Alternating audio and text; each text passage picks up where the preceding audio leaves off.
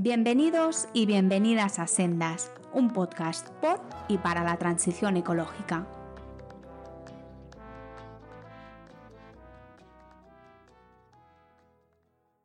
Hola de nuevo y bienvenidos y bienvenidas a Sendas. Soy Pablo Rodríguez Ross y hoy tenemos por aquí con nosotros a Sandra Magro. Eh, Sandra, yo la conozco ya desde hace, desde hace bastantes años, es doctora en ecología, es socia fundadora de Creando Redes y también es coordinadora del grupo de trabajo de capital natural en el Grupo Español para el Crecimiento Verde. Según ella, o según dice, está convencida de que lo perfecto es enemigo de lo bueno. Hola Sandra, ¿qué tal? Buenos días, ¿qué tal? Bueno, lo primero, muchas gracias por haberte pasado por aquí para hablar de un tema del cual yo la verdad es que tenía bastante ganas de hablar. Es un tema que muchas veces em, se pasa de puntillas cuando se habla de transición ecológica o de cambio climático. Eh, muchas veces se habla solo desde un punto de vista bastante negativo, ¿no? Que es el tema de, las empresas y el papel que juegan las empresas o deberían jugar en, todo el asunto de la transición ecológica. Así que esa sería mi primera pregunta, ¿no? Mm, ¿Qué papel deben jugar las empresas en la transición ecológica? Eh, vale, ante tu primera pregunta lo que quiero hacer es mi primera apreciación y es que cuando yo pienso en empresas, pienso sobre todo en las empresas con las que trabajamos en creando redes o, o las empresas que la, con las que tenemos contacto en el grupo español, que normalmente son empresas grandes, ¿no? Son empresas de perfil IBEX 35. Entonces, sé que la variedad de las empresas es eh, infinita. Eh, el tema de las pymes para mí es una caja negra que todavía está como sin abordar y, y, efectivamente todo lo que hablemos hoy a lo mejor no es aplicable a empresas que son más pequeñas o que, o que tienen menos recursos, ¿no? O que incluso tienen un impacto ambiental o sobre los ecosistemas eh, más modesto. Entonces yo me voy a centrar, o sea, cuando, me, para mí empresas hoy va a ser sinónimo de esas grandes empresas, ¿vale? Eh, y con respecto a qué papel tienen que jugar, eh, nosotras ya llevamos desde 2015 trabajando con, con empresas de distintos sectores. Eh, como diría alguno de mis, de mis mentores, el lado oscuro. Y este lado oscuro tiene algunas ventajas y es que eh, normalmente es gente que recoge una cantidad loca de datos ¿no? de, eh, sobre lo que hacen, el impacto que tienen, lo que les cuesta, aunque luego esos datos estén como así perdidos eh, en su universo de almacenaje, pero es cierto que dentro de las empresas hay mucho conocimiento sobre cuál podría ser la manera de hacer estas transiciones ecológicas. ¿no? Al final tienen financieros, gente trabajando en, eh, con estos datos, ¿no? Entonces es un conocimiento que yo creo que puede ser útil incluso para los gobiernos ¿no? que están pensando cómo regular a las empresas. A veces pensamos que esto es un poco como contraintuitivo, ¿no? En plan, ¿cómo le van a decir las empresas a los gobiernos cómo las tienen que auditar, ¿no? O cómo tienen que, verificar el trabajo que hacen, pero es cierto que ese es un una información que los gobiernos no tienen y que las empresas sí. Entonces, para mí, eh, las empresas pueden aportar conocimiento y en muchos casos innovación. Eh, están invirtiendo dinero en ver cómo es la mejor manera de, eh, por ejemplo, pues reducir algunos impactos que tienen que ver con el consumo de energía, con consumir mejor energía. Las empresas no están desconectadas de lo que pasa a su alrededor y tienen una cosa que para mí es muy beneficiosa respecto a, a, los gobiernos, y es que las empresas no pretenden morir mañana ni trabajan en ciclos de cuatro años. Con lo cual, toman decisiones a largo plazo que, generan toda esta información ¿no? y que, creo que puede ser útil. Hay otra cuestión que creo que es importante, es que las empresas por lo que tienen es dinero también. Eh, entonces pueden ser una fuente de financiación importante con las que contar. Hace, recientemente estaba en un congreso eh, de restauración de ecosistemas en el que solo se habla de fondos públicos y de grants, ¿no? de, tipo préstamos a fondo perdido, pero no se están considerando pues, otro, otros modelos de financiación como puede ser pues, modelos de colaboración público-privada, inversión directa que puedan hacer las empresas, fondos de inversión que puedan poner dinero, ¿no? que efectivamente luego van a exigir una rentabilidad, pero bueno, las empresas creo que pueden financiar o pueden ser financiadoras de parte de esta transición ecológica y de alguna manera lo son ahora mismo, ¿no? Pues eh, una empresa energética que apuesta por las renovables, pues está renovando su parque energético a base de o su propia inversión o buscando inversión eh, de fondos o lo que sea. Y luego creo que es importante de cara a las colaboraciones y la colaboración para mí es un reparto del riesgo. Creo que tener a una empresa de partner pues puede ser eso, alguien que te aporta cierto conocimiento, que te da una cierta estructura, que te puede eh, participar en financiación a la hora de, de, planificar alguna transición y que es, pues eso, un partner con el que también repartir los riesgos de un proceso que para mí em, tiene riesgos. O sea, está como muy claro que tenemos que ir en una dirección, la descarbonización, últimamente por fin sonando más eh, la protección de la biodiversidad ¿no? en estas conversaciones de altísimo nivel. Em, pero eso implica innovación, implica probar, implica ciencia y la ciencia pues no es exacta. Entonces, esa manera de, dividir los riesgos pues creo que es interesante. No, súper interesante. Yo te quería preguntar, así en líneas generales, ¿eh? si no quieres dar nombres, no los des, no pasa nada, pero mm, ¿todas las empresas se lo toman igual de en serio? Eh, hombre, yo supongo que, habrá unas que se lo tomen más en serio que en otras, pero en líneas generales me gustaría que, que explicase si tú tienes la sensación de que a lo largo de los últimos años la tendencia ha sido a tomarse esta cuestión en serio o a seguir un poco como, la última, como, como los últimos años? Yo te diría que son dos preguntas diferentes. Una es si creo que se lo van tomando más en serio. Eh, en las empresas que yo conozco, mm, mi sensación es que sí. ¿Todas se lo toman igual de en serio? Evidentemente no. Eh, de hecho, el concepto de greenwashing sobrevuela, ¿no? Ahora de repente que la sostenibilidad, que me encanta, ¿no? Porque nosotras que trabajamos en esto nos dicen, jo, qué guay, porque es que sois como súper modernas, ¿no? estáis en la tendencia y tú dices, tú, pero madre mía, si la ecología es más vieja que, que yo que sé, ¿no? O sea, que, puede ser más antiguo que el propio funcionamiento de la, de la, de la, Tierra, pero bueno. Em, la cuestión es que hay empresas que ahora mismo se están subiendo al carro porque es cierto que ahora mismo todo habla como de sostenibilidad, eh, pero hay otras que, llevan ya años invirtiendo en esto. Para mí, si tuviera que dar como tres claves de cómo, como claves para identificar una empresa que se lo toma en serio, ¿no? Eh, en cuestiones ambientales, para mí sería lo primero, qué puesto ocupa el medio ambiente en el organigrama de la organización.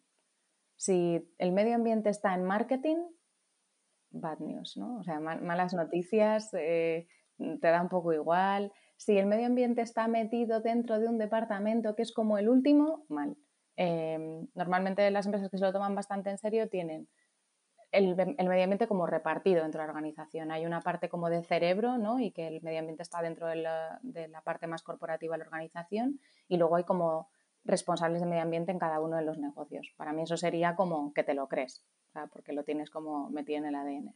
Luego hay otra cosa que es que las empresas tienen claros cuáles son los impactos y dependencias que tienen del medio ambiente y lo explicitan. Es decir, yo sé que mi impacto es este en concreto, o sobre esta especie de ave, o en estas emisiones de CO2, o, o sea, me lo sé y lo cuento.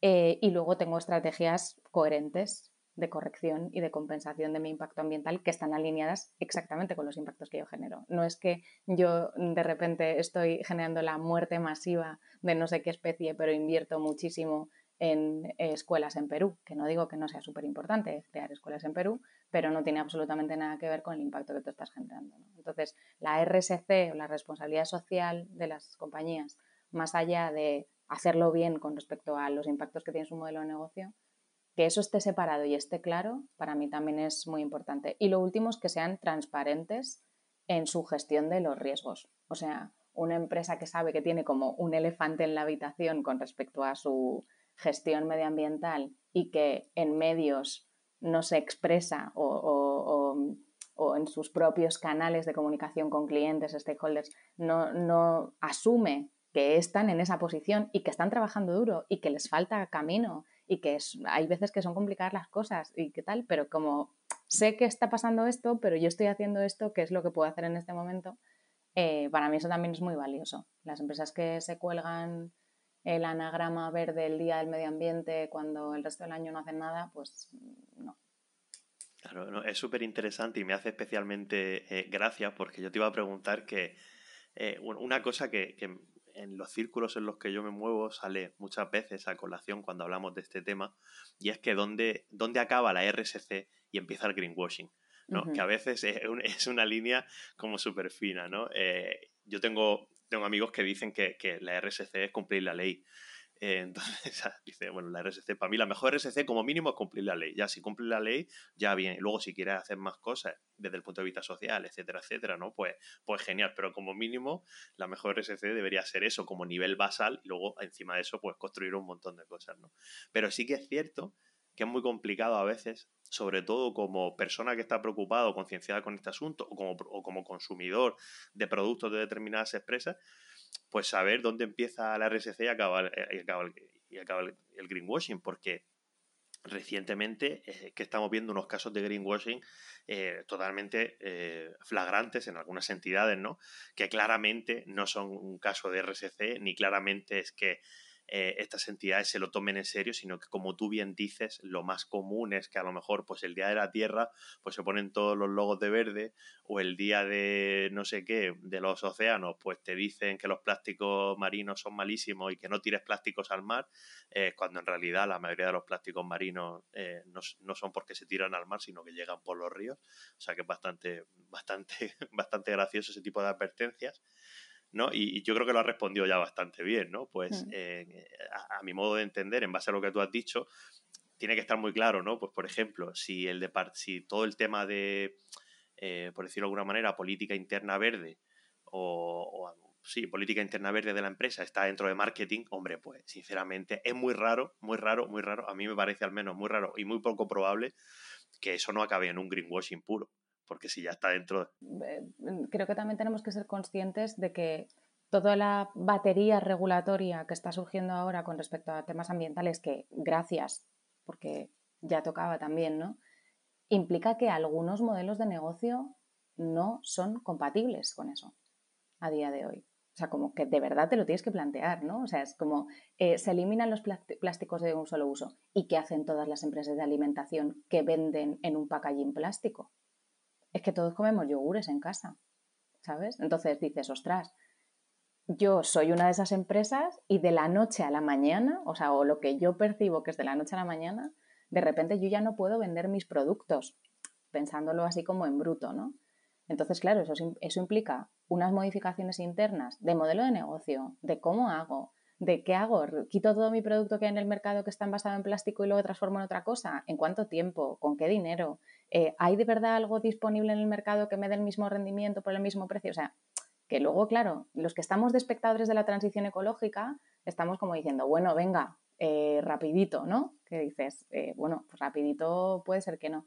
Y luego creo que también somos puntillositos y, y, preocupaditos de qué está pasando con la transición ecológica de algunas empresas y de otras no tanto.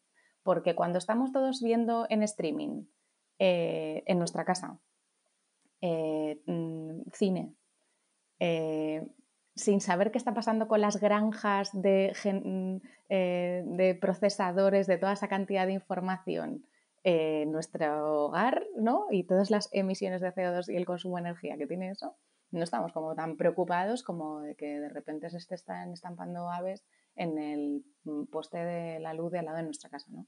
Entonces, bueno, o sea, que está bien, ¿no? Que estemos como preocupados y que además yo creo que los consumidores tenemos una responsabilidad en apretar a las empresas y decirles, oye, no me times, ¿no? O sea, que te veo venir y que sé cuál es tu impacto y no me cuentes películas sobre lo que estás haciendo eh, cuando en realidad no estás haciendo nada.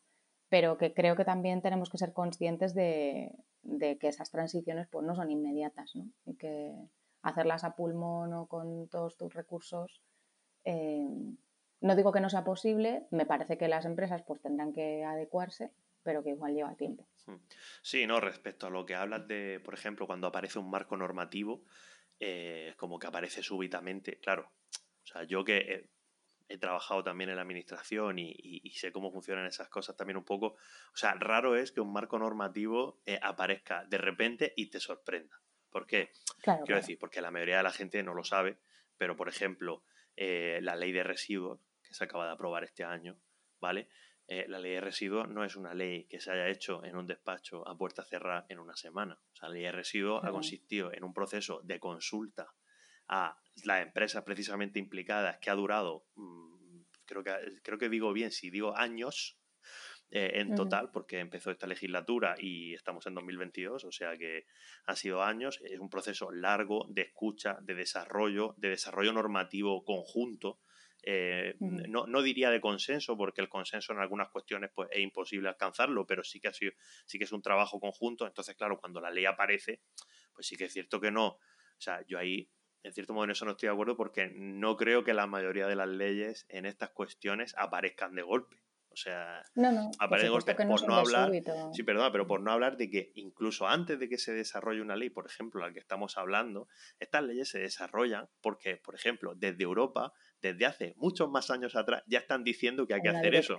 Entonces, claro, si eres una empresa, hombre, creas que no, sinceramente, sobre todo una empresa muy grande, eh, te, la, te la ves venir, te la llevas viendo venir 15 o 20 años seguramente. Claro, la cuestión es que es cuánta importancia o cómo crees tú que eso te posiciona en el mercado y hay empresas que compiten siendo la vanguardia y hay, hay empresas que compiten siendo los que más venden.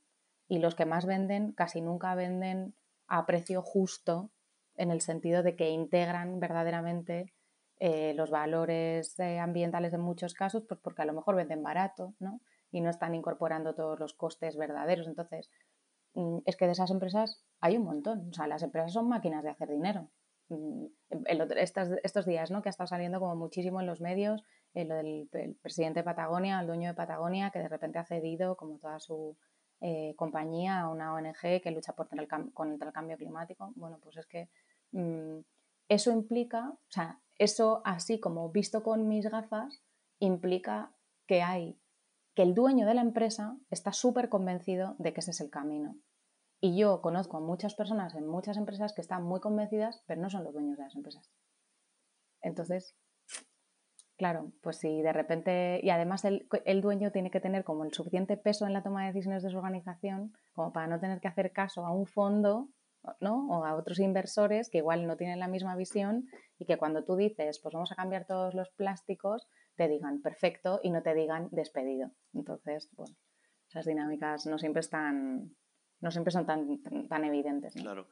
Eh, sí, y al fin y al cabo yo creo que muchas veces, aunque, aunque antes comentabas tú, ¿no? Que, es importante que estas cuestiones estén fuera, en cierto modo, del departamento de marketing o del departamento de comunicación, se da muchas veces el caso de que, eh, por ejemplo, cuando se produce una crisis de reputación em, por una cuestión ambiental, ¿vale? Eh, sí que es un tema comunicativo y es ineludible. Eso es un tema comunicativo, por lo tanto tienen que, entrar, tienen que entrar en juego, ¿no? Pues la comunicación y a ver cómo solucionamos esta crisis, ¿no? Em, yo creo que en este aspecto sí que estoy notando un cambio desde el punto de vista de la sociedad en cuanto a que ya eh, reacciona más virulentamente ante determinados intentos de eh, comunicativamente suavizar determinadas cosas, ¿no? Por ejemplo, yo desde un punto de vista profesional he trabajado en la cuestión de la crisis del Mar Menor, ¿no? Donde hay unas empresas que, son culpables, unas empresas agrícolas que son culpables de la degradación del Mar Menor eh, jurídicamente. O sea, no es mi opinión, es que jurídica y científicamente está demostrado, ¿no? Entonces, claro, estas empresas, por ejemplo, de esto que hablábamos, ¿no? De SRSC o greenwashing, ¿no? Estas empresas, en vez de decir, oye, mira, pues somos culpables y vamos a mejorar o vamos a hacer las cosas de manera diferente para que esto no vuelva a suceder, eh, eso lo están haciendo ¿vale? Pero no lo hablan tanto, pero lo que están dedicando desde un punto de vista comunicativo muchísimos recursos eh, económicos y de, y de, personal y de tiempo es a eh, promover explicaciones pseudocientíficas, a intentar tapar la realidad, a intentar tapar y limpiar su imagen, que es como, pero si, si es que ya lo has hecho, si es que está tu nombre, si jurídicamente, o sea, no, no es una opinión ni un posicionamiento político, es que está constatado que has sido tú, ¿no? Y la gente, en este caso, yo he visto ya como te decía al principio, que reacciona más virulentamente. O sea, cuando ven este tipo de cosas es como, em, bueno, si encima de todo eres el culpable y sabemos que eres el culpable, encima no me intentes decir que no. O sea, dime qué vas a hacer para cambiar, porque como tú bien dices, eh, bueno, al final de las empresas dependen muchos puestos de trabajo y por este camino que estáis cogiendo mm, os vaya a quedar sin puestos de trabajo y, y al final va a ser culpa vuestra íntegramente, ¿no? Entonces, claro, este tipo de cuestiones, yo, yo me intento poner la situación de estar yo en una empresa o en un gabinete de esos y tal, y, claro, es ciertamente complicado, ¿no? Gestionar eso, pero yo creo que en los tiempos que estamos, si ha habido un cambio, es que creo que la gente ya no tolera tan bien estas burdas manipulaciones y, bueno, y actitudes autoexculpatorias, por decirlo de alguna manera. Totalmente. y ahora te quería preguntar, em, vos desde, creando redes, desde, vuestra entidad, que, bueno, como comentas, trabajáis mucho con empresas en estas cuestiones, em, ¿qué dificultades habéis detectado que tienen las empresas? Eh, así en líneas generales, ¿eh? pues, dificultades que tengan las empresas para adaptarse. Pues, por ejemplo, comentaba antes, ¿no? Pues algún tipo de regulación que a lo mejor pues salga de golpe o salga sin el suficiente consenso. O, otras hmm. cuestiones. O sea, yo no, incluyo ¿eh? el tema de las regulaciones porque me parece que la regulación tiene que regular. Hmm. Fin. O sea, además confío en como los procesos de consulta que hay detrás de esos procesos y oye, pues es que te toca, ¿no? Vives en una sociedad, de repente nos damos cuenta de que esto está siendo un desmadre y hay algo que tiene que regular y fin, y te tienes que plegar a la ley. Entonces eso no, no, no veo que esa sea una dificultad, pues eso es como la vida, pues te toca y fin. Eh, sí que es cierto que lo que más, más, más detectamos es una falta de recursos en cuanto a talento interno dentro de la organización, como para abordar, o sea, expertise técnico, científico, eh, como para abordar eh, temas que tengan que ver con, con, sí, con sostenibilidad, etcétera. Yo diría que eso es lo más, o sea, eso es como la super clave. Y de hecho, claro, eso es por lo que entiendo que, que contratan a consultores, ¿no? Porque como yo no tengo este conocimiento dentro de mi organización y, lo necesito. Eso es principalmente. Y luego es cierto que eh, yo quiero recalcar una cosa que es que a mí me costó entender, ¿no? Yo cuando yo soy bióloga y cuando empecé a dedicarme a esto, pues como que todos los que venimos del mundo medioambiental en algún momento hemos demonizado a las empresas, ¿no? Como diciendo estos son lo peor. Em, y, en algún y en muy en un inicio muy inicial de mi carrera em, yo me di cuenta de que las empresas eran personas, o sea, como que detrás de los logos de las organizaciones y de los edificios y de los colores corporativos había gente que, que se lo tomaba en serio y que quería cambiar las cosas y gente que podía y gente que no podía. Entonces, también me pasa que me encuentro gente diciendo, yo es que le dedico mis ratos libres a esto, dentro de la organización. En plan, no tengo recursos asignados ni en tiempo ni en dinero para dedicarme a esto pero creo que es una cosa importante y entonces yo lo quiero hacer. Entonces, claro, empresas que están dando resultados de miles de millones de euros en su impuesto de sociedades, o sea, pagan miles de millones en impuestos de sociedades, pues imagínate lo que han ganado eh, y que te digan que no tienen recursos económicos para, para enfrentar esto, ¿no? Eh, que es como lo de ser pobre siendo mileurista, que dices tú, esto no lo entiendo. Pues, mm, pues es un poco así, o sea, es un poco ridículo a veces, ¿no? Que empresas tan grandes pues no, no estén dedicando a veces internamente recursos económicos, pero sobre todo creo que es una cuestión de eh, nosotros no sabemos tanto de esto o no podemos dedicar a personas eh, que estén exclusivamente pensando en estos temas, ¿no? Entonces, pues como subcontratamos este, este servicio o este conocimiento. Sí, a mí, bueno, me, resulta familiar lo que cuentas porque, sin dar nombres tampoco, eh, a mí hace, bueno, hace poco una empresa, bueno, a través de, otra entidad, ¿vale? La empresa no me, no me contactó a mí directamente, pero una entidad a la que contactaron me ofreció a mí, me dijo, oye, ¿te interesaría hacer este, este trabajo? Que era, al fin y al cabo, un trabajo de consultoría, ¿no? Y, era una empresa, eh, no diré cuál, pero una empresa mm, enorme. Es una empresa esta de miles de millones de euros de beneficio. O sea, bueno, miles de millones de euros no sé, pero, pero cientos, de, cientos de millones de euros de beneficio al año seguro. Es una empresa gordísima. Em, y bueno, la, la, propuesta que me hicieron, o sea, ellos básicamente querían hacer una iniciativa eh, para, para que la empresa fuera neutra en carbono.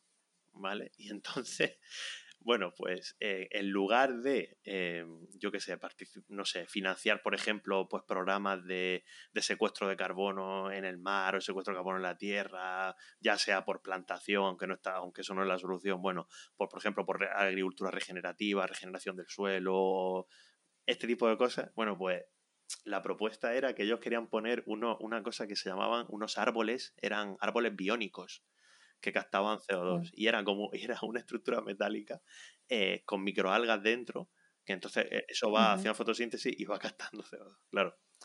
Y, como unos cultivos de algas claro y querían poner como uno o dos de esos pues en dos o tres ciudades españolas y tal y cual ¿no? y a mí claro cuando me dijeron eso yo pensé entre tú y yo, yo pensé, vaya chorrada, porque esto no tiene ningún sentido. O sea, es decir, que esto no tiene no hay por dónde cogerlo.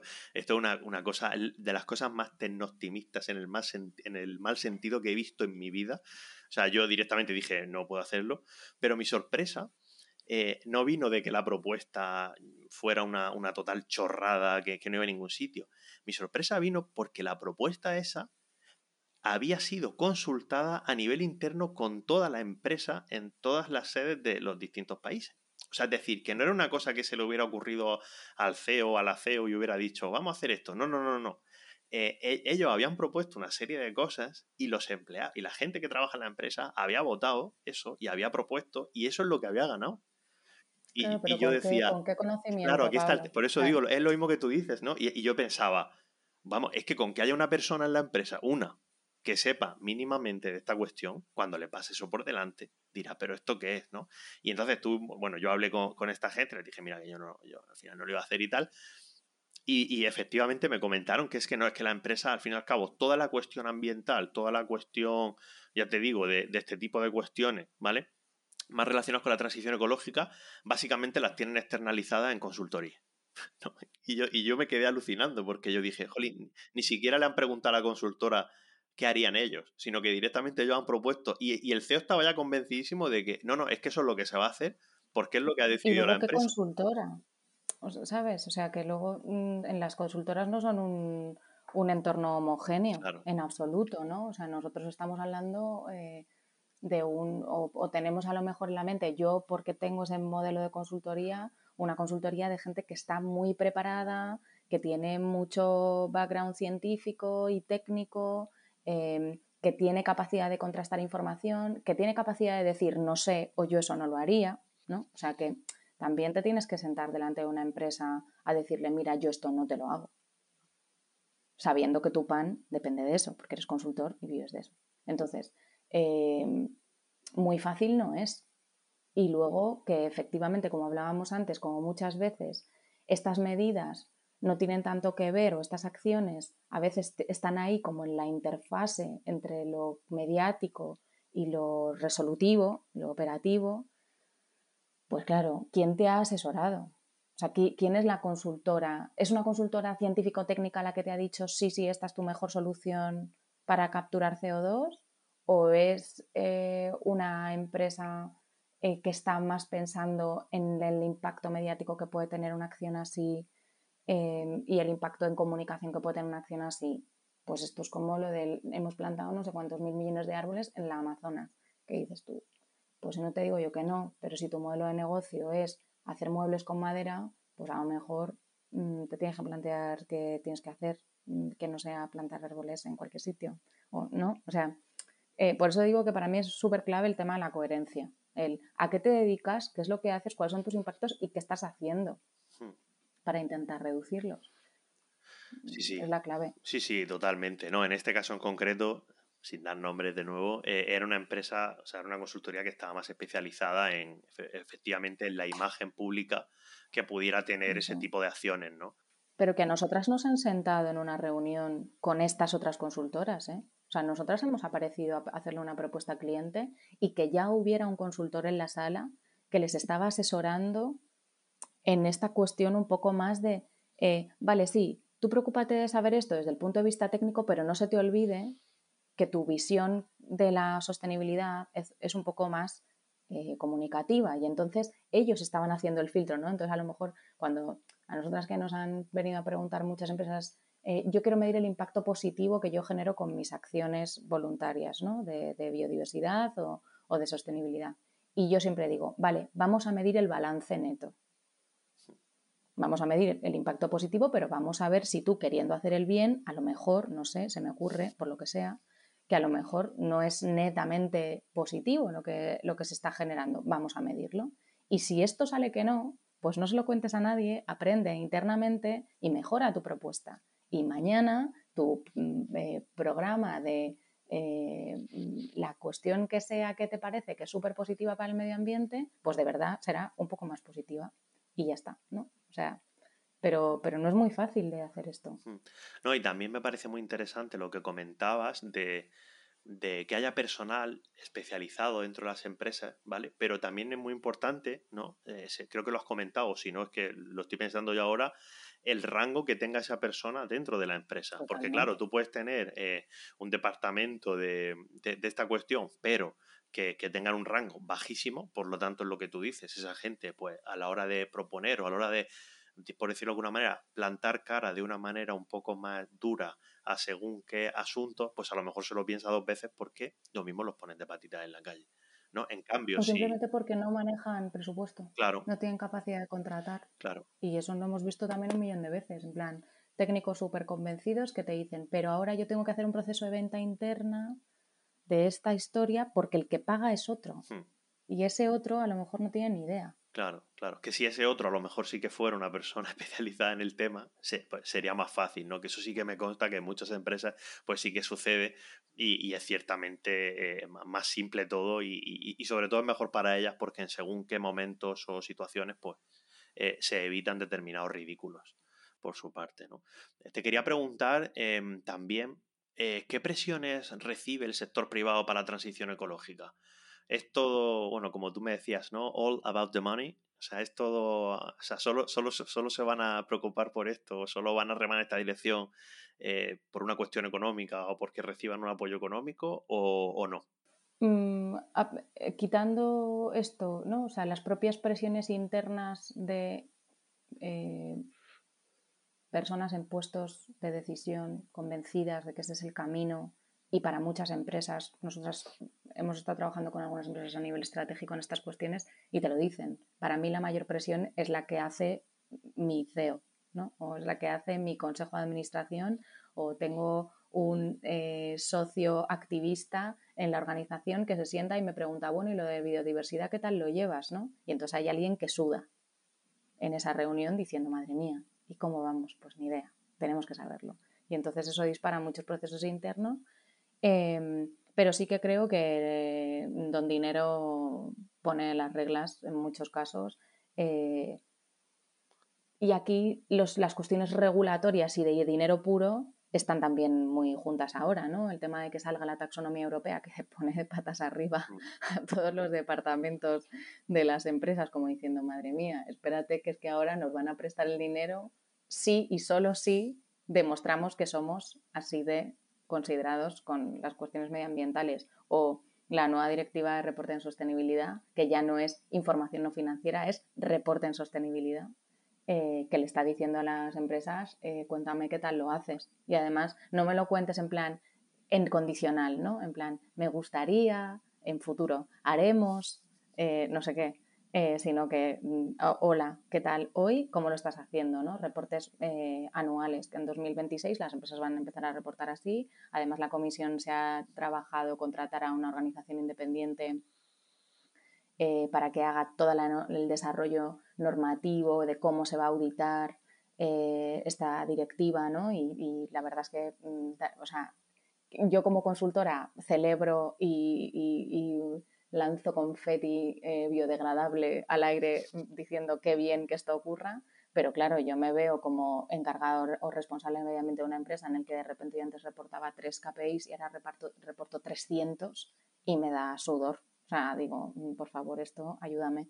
Eh, pero bueno, creo que KPI, KPI es, si no me equivoco, es Key Performance Indicator, ¿no? Indicators, sí, indicadores en cualquier para que La gente, la gente que no lo sepa. Sí, sí, sí, indicadores que yo tengo que reportar, ¿no? Pues por ejemplo, si tengo que hablar de mi impacto medioambiental, pues a lo mejor uno de estos KPIs, uno de estos indicadores es eh, la superficie de áreas protegidas que yo estoy ocupando con mis actividades, ¿no? Y, tenerlo claro y además es que eso está, es información pública, ¿no? O sea, que no me puedo inventar el dato.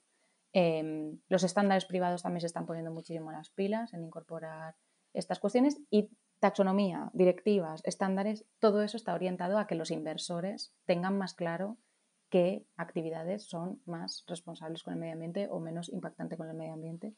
Y eso, está, eso luego desencadena como otro chorro de modificaciones dentro de las organizaciones eh, del sector financiero que hace pues, desde que las empresas en función de eso sean capaces de emitir deuda en forma de bonos verdes o no, porque es que se nos olvida que es que las empresas ya se, financian como si fueran bancos. O sea, las empresas muy grandes eh, no es que pidan dinerito y se lo den, sino que es que emiten deuda como un país para financiarse, ¿no? Pues esta deuda tiene que tener una, serie de características. O el conseguir préstamos o financiación a mejores tipos de interés porque tú seas una empresa que tiene una política de gestión del agua eh, súper respetuosa con el medio ambiente y tal, ¿no? O sea, los propios bancos tienen a su vez entidades de aseguro y de reaseguro por detrás, que son las últimas que se comen el marrón de los riesgos ambientales, que es que es así, ¿no? Riesgos físicos, legislativos, reputacionales.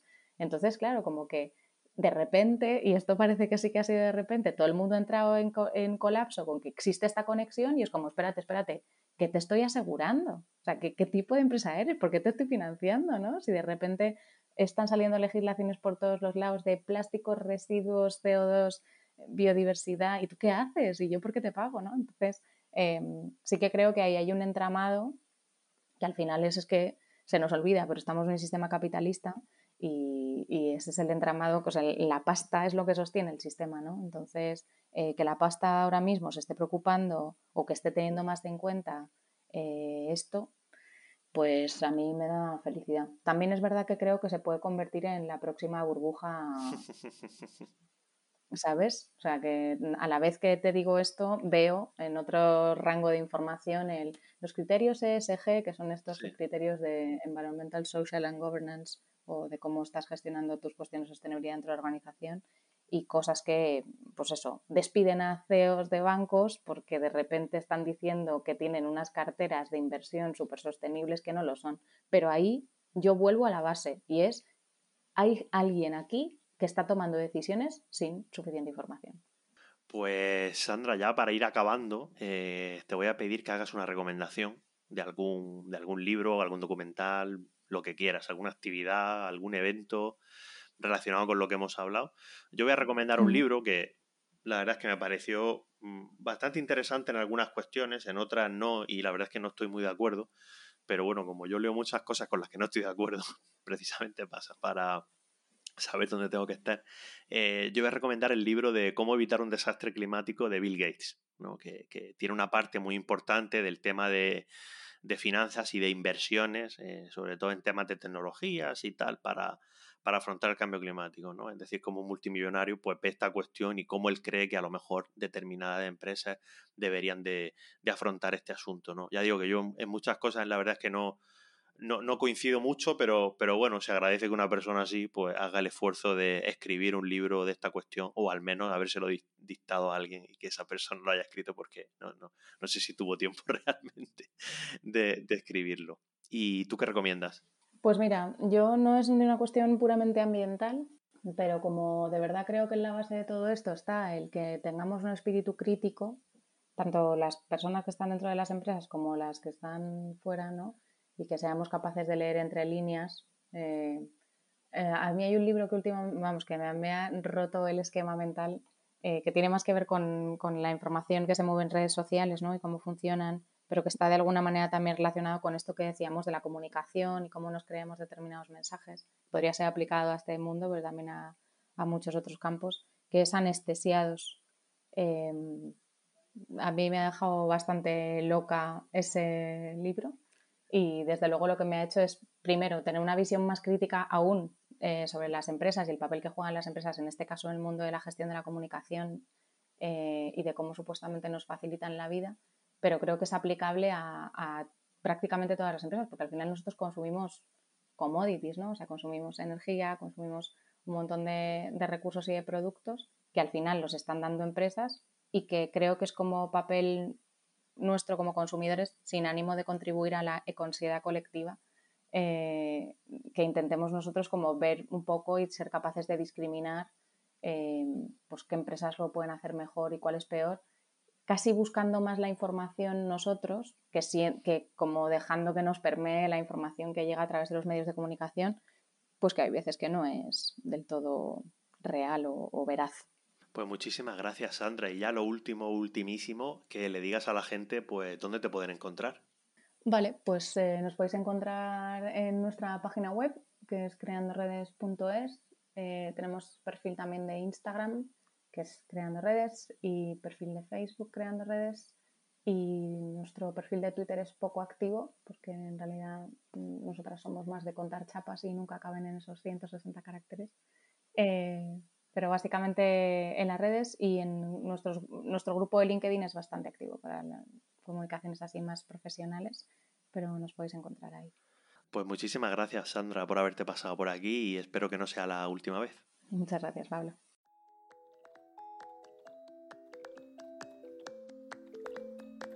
Ya puedes escuchar Sendas en las principales plataformas de podcast y no olvides seguirnos en arroba sendaspodcast en Twitter e Instagram.